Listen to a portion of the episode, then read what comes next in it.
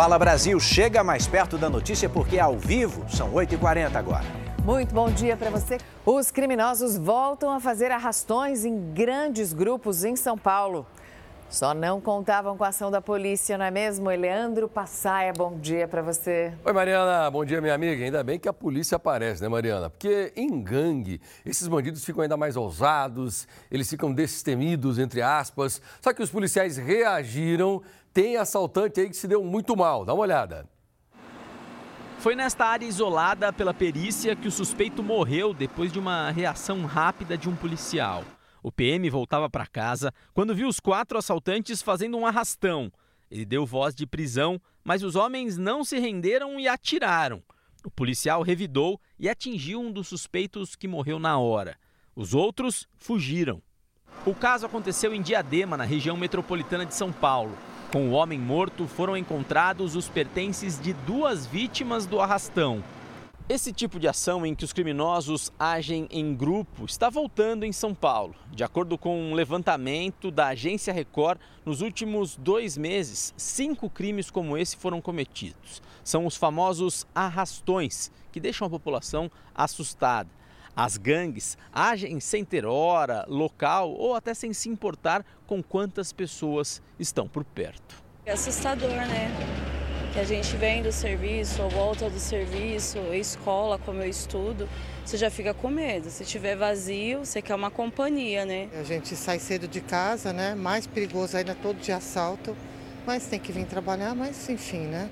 Em outro caso, em Santo André, também na Grande São Paulo, a motocicleta de alta cilindrada foi o alvo dos criminosos. Os quatro homens chegaram em duas motos para cometer o assalto em uma rua movimentada mas foram surpreendidos com a reação da vítima, que é policial civil. O agente estava chegando em casa quando foi abordado pelos criminosos. Ele conseguiu atirar em um dos assaltantes e evitar o roubo. O homem foi socorrido ao hospital e passou por cirurgia. Os outros ainda não foram presos. Empregada doméstica que deixa a casa de uma família. Ela ficou quatro anos trabalhando em casa aqui de São Paulo. Fala Brasil com foco aqui em São Paulo. De repente, a empregada doméstica sai e a família vai dar uma olhada. Fiquei sabendo que a fulana abriu uma loja, que ela está fazendo sucesso nas redes sociais. Como é que é isso? Olha como a família ficou apavorada. Eles abrem as redes sociais, opa! Ela está vendendo coisa que ela tirou de dentro da casa por quatro anos. Olha que cara de pau, gente. Põe no ar. Repare nesse vestido estampado. É o mesmo usado por essa idosa. Ela deu falta da peça de roupa que simplesmente sumiu com outros vestidos e blusas caras. Segundo o boletim de ocorrência registrado pela família da idosa, as peças de roupa desapareceram pouco a pouco, mas geraram um prejuízo de 30 mil reais. Mas afinal, qual a relação entre a lojinha mostrada do início da reportagem e as peças de roupas furtadas. Segundo o boletim de ocorrência registrado pela família da vítima, está tudo conectado. Os furtos teriam sido praticados por uma pessoa que convivia com a família e abusou da confiança. Furtou blusas, saias, vestidos, peças muito caras e montou um brechó. Sabe onde? Exatamente aqui, em São Lourenço da Serra, uma cidade do interior de São Paulo. A suspeita dos furtos é uma empregada doméstica. A mulher conhecida como Patrícia trabalhou na casa da família por quatro anos. Tinha registro em carteira. A mulher morava nos fundos, mas tinha livre acesso à casa dos patrões. E, segundo a família, ela se aproveitou dessa confiança para praticar os furtos. Quando conseguiu a quantidade de roupas suficientes, saiu do serviço sem justificativa. De acordo com o boletim de ocorrência, a doméstica trabalhou até o dia 18 de agosto e foi a nova funcionária contratada que contou para os patrões que a ex-empregada tinha aberto uma loja de brechó no interior de São Paulo. Patrícia sumiu da casa da família e também do mapa.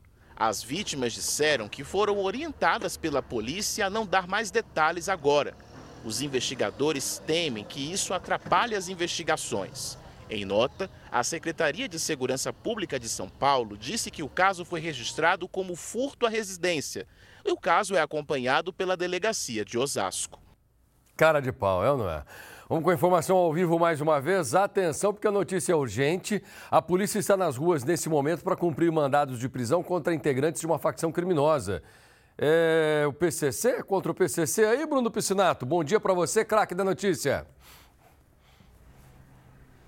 Oi, Passaia, bom dia para você. Exatamente, o PCC, facção criminosa que age em São Paulo, né? principalmente em São Paulo. Operação que começou nessa manhã, mas atenção, não é só em São Paulo, não. São 96 mandados entre busca e apreensão e também prisão temporária. Cinco pessoas já foram trazidas aqui para a sede do Demacro, onde nós estamos, é, aqui em Guarulhos. Eu disse 96 mandados, e olha só, em 17 cidades é, de São Paulo, interior e região metropolitana. Tem também cidades no Paraná, Ceará, Espírito Santo e e na Bahia. Esse é um, desdobramento de uma investigação que já começou há bastante tempo da operação desdobramento da operação São Felipe, que na época encontrou mais de uma tonelada de maconha em uma mansão aqui em Guarulhos. Posteriormente, acharam mais de um milhão e meio de reais e descobriram esse esquema de lavagem de dinheiro então dessa facção criminosa. A investigação do Ministério Público continuou a partir daí e hoje desencadeou a Operação Tapajós, que ainda está na rua em busca de é, pessoas que trabalhavam na contabilidade, Passaia, que faziam todas essas transferências realmente da lavagem de dinheiro. Era um esquema complexo em que, além de esses, desses escritórios de contabilidade, também existiam bares e baladas de luxo que eram controladas por essa facção criminosa e utilizadas para lavagem de dinheiro e também para venda, né, para o tráfico de drogas. A gente segue acompanhando, é, vários materiais já foram apreendidos, veículos, documentos, todo, tudo isso trazido aqui para o Demacro e ainda tem mais coisa para chegar. A gente segue acompanhando essa operação da Polícia Civil de São Paulo, em parceria com polícias civis de outros estados também, contra essa facção criminosa que age dentro e fora das cadeias. Passaia. Pois é, Bruno, e a polícia sabe que o crime organizado prefere esse tipo de estabelecimento comercial porque fica mais fácil de lavar o dinheiro. Ou seja, eles pegam essa grana do tráfico de drogas, o dinheiro roubado, que eles não podem declarar. Ninguém vai chegar lá e declarar para a Receita Federal: ah, isso aqui porque eu roubei, porque eu vendi drogas. Não pode. Mas eles abrem esses bares e aí eles podem declarar o lucro que eles quiserem. Porque ninguém vai lá para fiscalizar se aquele bar teve a presença de uma pessoa, ou de cem, ou de mil, se aquela balada estava sempre lotada. Às vezes é uma baladinha qualquer. Os caras declaram que todas as noites a balada ficou lotada e que eles venderam muita bebida e assim eles esquentam o dinheiro. É desse jeito que o crime organizado age. Graças a Deus que uma operação acabou descobrindo o que aconteceu e agora tem muita gente criminosa na cadeia porque é o lugar de criminoso. O criminoso não pode ficar solto. Marcos Leandro, tem uma outra notícia aqui da Secretaria de Administração Penitenciária aqui de São Paulo. Teve uma alta nas apreensões de drogas com visitantes de presídios no estado, Marcos. É isso mesmo, Passai. O aumento é de 36% nos seis primeiros meses deste ano em comparação ao mesmo período do ano passado. 590 pessoas hein, foram detidas com entorpecentes. O que mais chama atenção, Passaia, é o crescimento das apreensões de drogas sintéticas. A alta supera os 600%. É com você. 600% de crescimento. Que coisa impressionante. Mariana e Eduardo, estou voltando com vocês. Daqui a pouco tem mais notícia aqui de São Paulo. O Fala Brasil está recebendo imagens da demolição da mansão de um dos chefes do crime organizado no Rio de Janeiro. O nome dele é Johnny Bravo. Dá uma olhada na construção, que fica na Rocinha. O imóvel uh, tem três andares, cobertura, mais de 600 metros quadrados e vista privilegiada para a praia de São Conrado. Johnny Bravo, de 35 anos, assumiu o controle de parte da Rocinha em 2017, depois de uma briga entre dois antigos chefes da comunidade. Essa ação aí faz parte do combate ao crime na região. Em agosto, um outro imóvel, a gente mostrou aqui, do mesmo padrão, também foi demolido. O Ministério das Relações Exteriores confirmou a prisão de duas brasileiras no aeroporto de Roma. Elas estariam levando drogas dentro da mala. Em Minas Gerais, a família dessas mulheres espera por notícias, porque desde que elas saíram de casa, as mães não tiveram mais informações sobre as jovens. Na última mensagem enviada para a mãe, Isabelle pede para que ela não se preocupe. Diz que está tudo bem. Isso foi no dia 28 de agosto. Depois, Dona Rosinelli não conseguiu mais nenhum contato com a filha, de 29 anos. De acordo com ela, Isabelle trabalhava como modelo fotográfica e costumava viajar muito. Ela saiu de casa no dia 25 de agosto dizendo que iria para São Paulo. Ela falou o que, que ela ia fazer nesse evento? Ué, publicidade.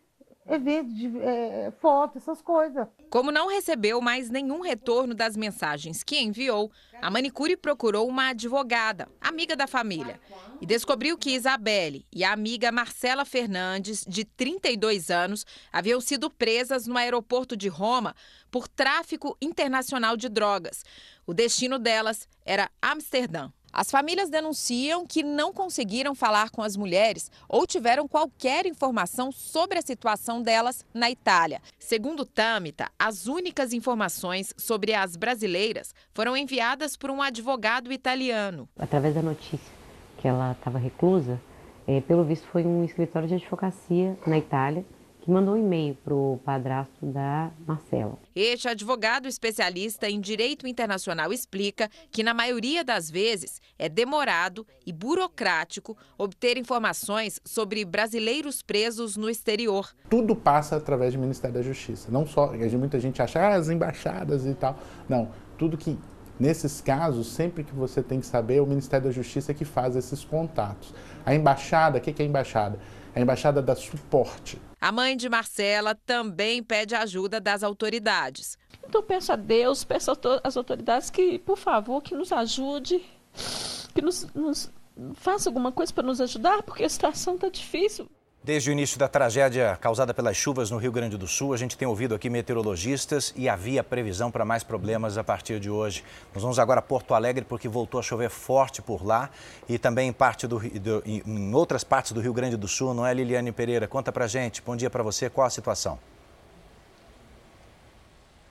Bom dia, Edu. Bom dia, Mariana, a todos que nos acompanham. A situação agora aqui é de muita chuva, que está causando diversos pontos de alagamento e transtornos. Aqui agora na região central de Porto Alegre, temos uma grande lentidão no trânsito e um ponto de alagamento que dificulta até mesmo para que os ônibus ou veículos, outros veículos de grande porte passem por aqui.